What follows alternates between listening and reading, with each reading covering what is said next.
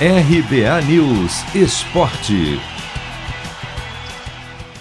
Três clássicos marcam a 14 rodada do Campeonato Brasileiro neste fim de semana. O primeiro deles, já neste sábado, colocará frente a frente um time desesperado que está na zona de rebaixamento e a melhor equipe da competição até agora.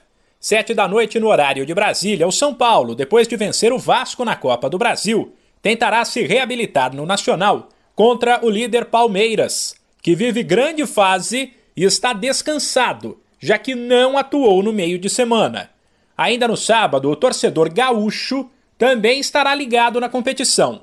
Oito da noite, o pressionado Internacional recebe o Cuiabá, enquanto o Grêmio, em uma situação pior ainda, faz um jogo duro fora de casa contra o Red Bull Bragantino às nove. A rodada segue no domingo com mais seis partidas entre elas os outros dois clássicos do fim de semana.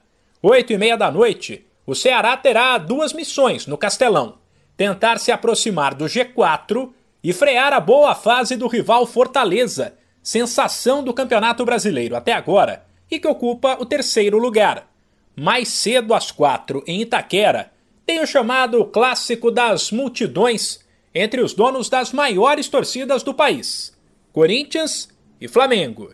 No mesmo horário, tem outro jogo de destaque: o duelo entre o vice-líder Atlético Mineiro e o Atlético Paranaense, que ocupa o quinto lugar, mas com uma partida a menos. A rodada do Brasileirão segue no domingo, às 6h15 da noite, com Chapecoense e Santos, Bahia e Esporte.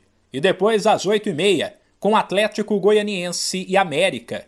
O duelo entre Fluminense e Juventude foi adiado, porque no sábado, às 4h30, no Maracanã, o tricolor faz o jogo de volta das oitavas de final da Copa do Brasil contra o Criciúma.